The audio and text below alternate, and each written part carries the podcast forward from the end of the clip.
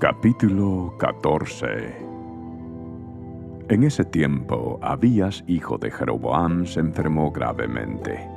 Por eso Jeroboam le dijo a su esposa, Disfrázate para que nadie se dé cuenta de que eres mi esposa y ve a ver al profeta Ahías en Silo, el hombre que me dijo que yo sería rey. Llévale de regalo diez hogazas de pan, algunos pasteles y un frasco de miel, y pregúntale qué le sucederá al niño. Entonces la esposa de Jeroboam fue a la casa de Ahías en Silo. El hombre ya era anciano y no podía ver, pero el Señor le había dicho, la esposa de Jeroboam vendrá aquí haciéndose pasar por otra persona.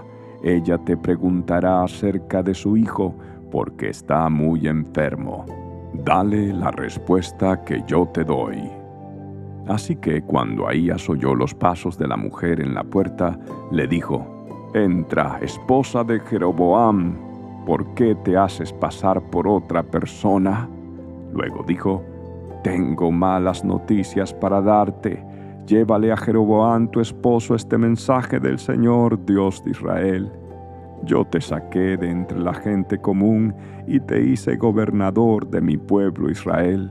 Le arranqué el reino a la familia de David y te lo entregué a ti, pero tú no has sido como mi siervo David, quien obedeció mis mandatos y me siguió con todo el corazón y siempre hizo lo que yo quería. Tú has hecho cosas más malignas que todos los que vivieron antes de ti te has hecho otros dioses y me has enfurecido con tus becerros de oro.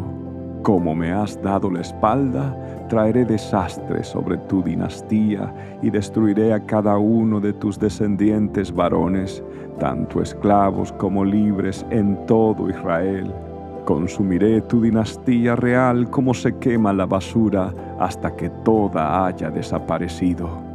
A los miembros de la familia de Jeroboam que mueran en la ciudad se los comerán los perros y a los que mueran en el campo se los comerán los buitres. Yo, el Señor, he hablado. Después Ahías le dijo a la esposa de Jeroboam, regresa a tu casa y cuando entres en la ciudad, el niño morirá. Todo Israel llorará su muerte y lo enterrará él será el único miembro de tu familia que tendrá un entierro apropiado, porque este niño es lo único bueno que ve el Señor, Dios de Israel, en toda la familia de Jeroboam. Además, el Señor levantará un rey sobre Israel que destruirá la familia de Jeroboam. Esto sucederá hoy, ahora mismo. Luego el Señor sacudirá a Israel como la corriente agita los juncos. Él desarraigará a los israelitas de esta buena tierra que les dio a sus antepasados y los esparcirá más allá del río Éufrates, porque ellos han enfurecido al Señor con los postes que levantaron para rendir culto a la diosa Acera. Él abandonará a Israel debido a que Jeroboam pecó e hizo que Israel pecara con él. Entonces la esposa de Jeroboam regresó a Tirsa y el niño murió en el momento que ella atravesaba la puerta de su casa. Todo Israel lo enterró y lloró su muerte, tal como el Señor había prometido por medio del profeta Ahías. Los demás acontecimientos del reinado de Jeroboam, con todas sus guerras y la forma en que él gobernó, están registrados en el libro de la historia de los reyes de Israel. Jeroboam reinó 22 años en Israel. Cuando Jeroboam murió, su hijo Nadab lo sucedió en el trono.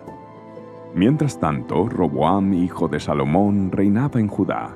Tenía 41 años cuando subió al trono y reinó 17 años en Jerusalén, la ciudad que el Señor había elegido entre todas las tribus de Israel como el lugar para honrar su nombre. La madre de Roboán era una mujer amonita que se llamaba Naama. Durante el reinado de Roboam, los habitantes de Judá hicieron lo malo a los ojos del Señor y provocaron su enojo con los pecados que cometieron. pues eran aún peores que los pecados de sus antepasados. También se construyeron santuarios paganos y levantaron columnas sagradas y postes dedicados a la diosa Cera en cada colina alta y debajo de todo árbol frondoso.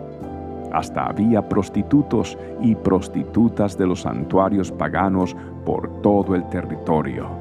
La gente imitó las prácticas detestables de las naciones paganas que el Señor había expulsado de la tierra del paso de los israelitas. En el quinto año del reinado de Roboam, el rey Sisac de Egipto subió y atacó Jerusalén. Saqueó los tesoros del templo del Señor y del palacio real. Robó todo, incluso todos los escudos de oro que Salomón había hecho. Tiempo después, el rey Roboam los reemplazó con escudos de bronce y los confió al cuidado de los comandantes de la guardia, quienes protegían la entrada del palacio real. Cada vez que el rey iba al templo del Señor, los guardias llevaban los escudos y luego los devolvían al cuarto de guardia. Los demás acontecimientos del reinado de Roboam y todo lo que él hizo están registrados en el libro de la historia de los reyes de Judá.